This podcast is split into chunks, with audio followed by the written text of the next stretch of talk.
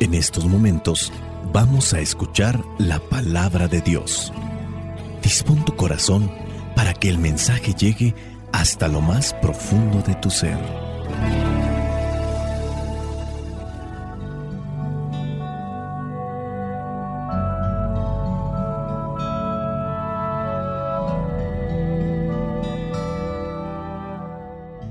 El Evangelio que la iglesia nos presenta para el día de hoy corresponde a Marcos, capítulo 3, versículos del 7 al 12.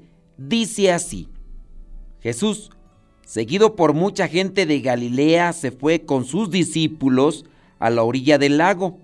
Cuando supieron las grandes cosas que hacía, también acudieron a verlo muchos de Judea, de Jerusalén, de Idumea, del oriente del Jordán y de la región de Tiro y Sidón. Por esto, Jesús encargó a sus discípulos que le tuvieran lista una barca para evitar que la multitud lo apretujara, porque había sanado a tantos que todos los enfermos se echaban sobre él para tocarlo. Y cuando los espíritus impuros lo veían, se ponían de rodillas delante de él y gritaban, tú eres el Hijo de Dios. Pero Jesús les ordenaba severamente que no hablaran de él en público. Palabra de Dios. Te alabamos, Señor. Señor Jesucristo, nuestro divino Salvador. Gracias te damos por tu infinito amor. Escuchamos en la palabra, te recibimos y adoramos en la Eucaristía, te servimos en los hermanos.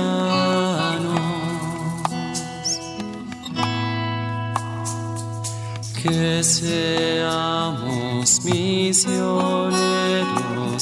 como lo quieres tú enseñando a los hombres el fuego de tu amor.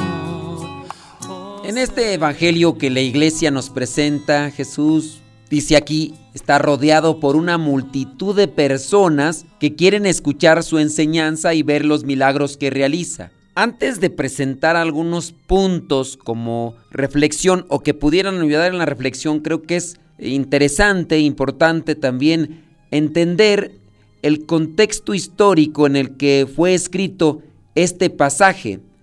Marcos escribió en un momento en el que los líderes religiosos judíos estaban en desacuerdo con las enseñanzas y acciones de Jesús. Este pasaje refleja esa tensión y oposición. Otra de las cosas que podemos notar más en la persona de Jesús es la compasión y la misericordia. En este Evangelio de Marcos, en más de 10 ocasiones aparece una frase muy concreta que expresa esta compasión y obviamente Él se comporta como su Padre quiere que se comporte, o sea, Dios Padre. En muchas ocasiones en el Evangelio de Marcos vamos a encontrar esa expresión y tuvo compasión de ellos. La compasión nos puede mover a muchas cosas. Lo malo es cuando no tenemos compasión. Nos podemos enfocar en cómo dice que se acercaban personas de todas partes. Dice en el versículo 8, cuando supieron las grandes cosas que hacía Jesús,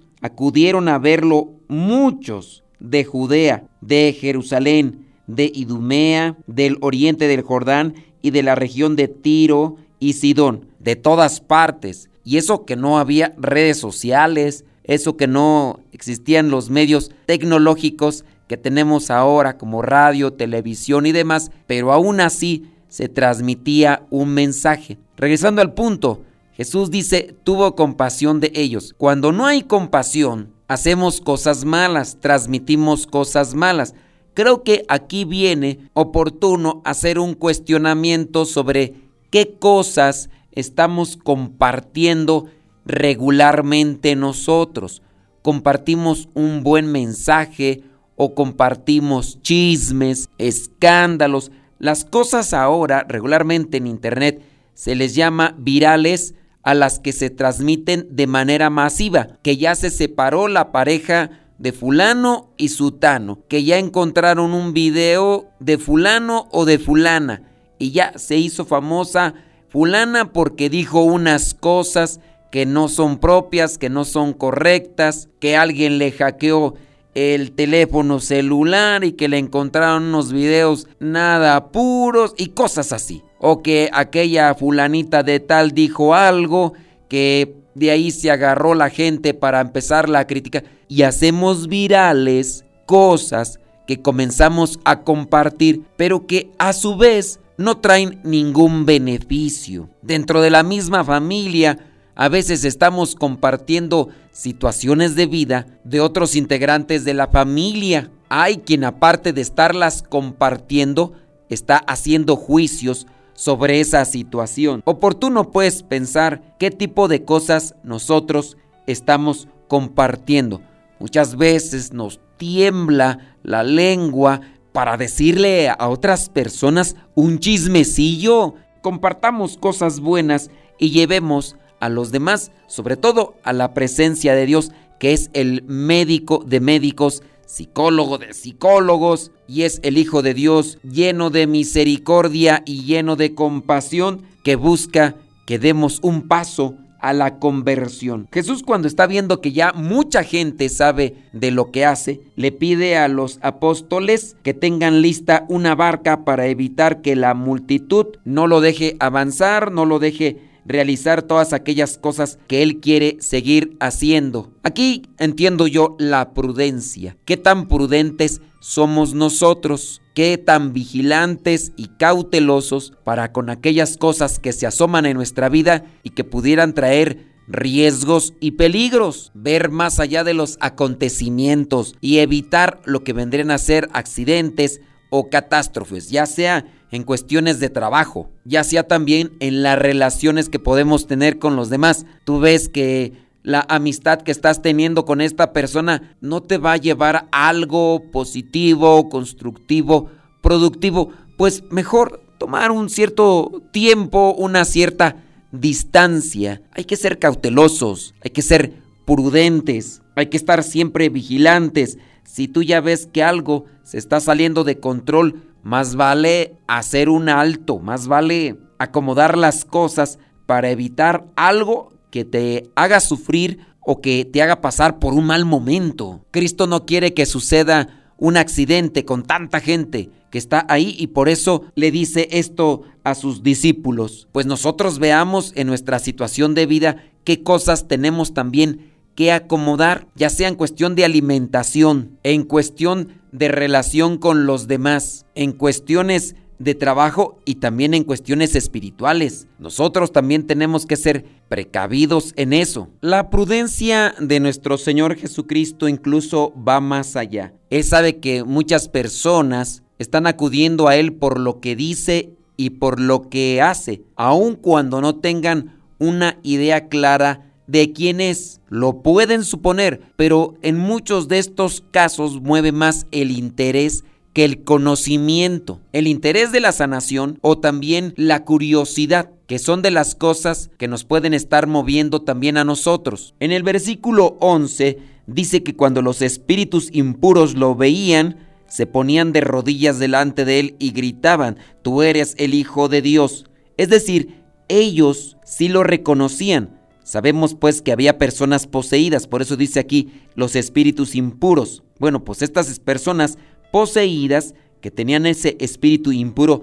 reconocían quién era y por eso se ponían de rodillas. La gente como tal pues lo seguía a Jesús para pedirle el milagro, para pedirle que le sanara a ellos o a algún conocido, pero los espíritus impuros están ahí postrándose de rodillas diciendo quién es, es el Hijo de Dios. Jesús les ordenaba severamente que no hablaran de él en público. No es la mera intención o el objetivo principal de Jesús que la gente sepa quién es Él por boca de otros, sino más bien que reflexionen, que mediten, que vean lo que Él puede hacer y que otras personas no hacen y que acepten y escuchen el mensaje que trae de parte de su Padre. Dios lo que quiere es que vivamos su mensaje, que cumplamos con su voluntad. Yo puedo reconocer a personas ilustres en mi camino, puedo incluso tener respeto hacia ellos, pero a su vez yo no les obedezco, como sucede muchas veces de los hijos con sus papás. Respetamos a nuestros papás, quizá a lo mejor les decimos que los queremos mucho, pero otra cosa es que le obedezcamos. Te respeto, pero no te obedezco. Te respeto porque te conozco, pero ¿sabes qué? No te hago caso de lo que me dices, aunque sea bueno, aunque traiga beneficios para mi vida. Lo que quiere Jesús aquí es que conozcamos el mensaje que trae de parte de su Padre y que lo vivamos. Jesús les ordena a estos que están divulgando quién es que se callen. Quizá a lo mejor tú puedes decir, pero es que si la gente se da cuenta que es Jesús, el Hijo de Dios, le van a hacer caso. Puede ser que sí, pero en este caso es muy riesgoso. No se tiene un buen discernimiento del Mesías. Está todo tergiversado, está todo distorsionado por parte de los fariseos y los maestros de la ley. Lo que tiene que hacer aquí Jesús en este tiempo es anunciar la buena nueva. Tiene que compartir cuál es el verdadero mensaje de parte de Dios, porque el mensaje de parte de los fariseos, de parte de los maestros de la ley, está todo distorsionado, está todo cambiado. Él tiene que primero anunciar el mensaje y ya después sobre los acontecimientos, la gente que escuche que es el Hijo de Dios estarán haciendo esta evaluación y estarán también haciendo esta reflexión. ¿Qué es también lo que nosotros queremos hacer al compartir y reflexionar la palabra? Muchos de nosotros reconocemos a Jesús como el Salvador. Reconocemos a Jesús como el Hijo de Dios. Pero ¿sabes qué? No le hacemos caso. Podemos hablar de consagrados, podemos hablar de laicos, podemos hablar de muchas personas que pueden estar dentro de un servicio de iglesia o podemos estar dentro de un servicio de iglesia, pero simplemente no hacemos la voluntad de Dios para nuestras vidas. Sí, desempeñamos un servicio, pero en lo que corresponde al anuncio lo hacemos muy bien. Y en lo que corresponde a lo que es nuestra forma de vida, ahí sí, ya simplemente no completamos bien la congruencia de nuestro mensaje. Por eso señalo que dentro de la prudencia de nuestro Señor Jesucristo para decirle a sus discípulos que le preparen una barca para que la gente no interrumpa su recorrido, también está buscando callar las voces de aquellos que están adelantando o que están dando a conocer su identidad. No es el fin que la gente conozca su identidad, sino que conozca el mensaje de su Padre y que lo vivamos. Ojalá que también nosotros abramos nuestro espíritu al discernimiento y a la reflexión para que nos dejemos iluminar por su presencia. Espíritu Santo, fuente de luz, ilumínanos. Espíritu Santo, fuente de luz, llénanos de tu amor. La bendición de Dios Todopoderoso, Padre, Hijo y Espíritu Santo, descienda sobre cada uno de ustedes y les acompañe siempre. Soy el Padre Modesto Lule de los misioneros servidores de la palabra. Vayamos a vivir el Evangelio. Lámpara es tu palabra para mis pasos, luz en mi sendero. Lámpara es tu palabra para mis pasos, luz en mi sendero. Luz, tu palabra es la luz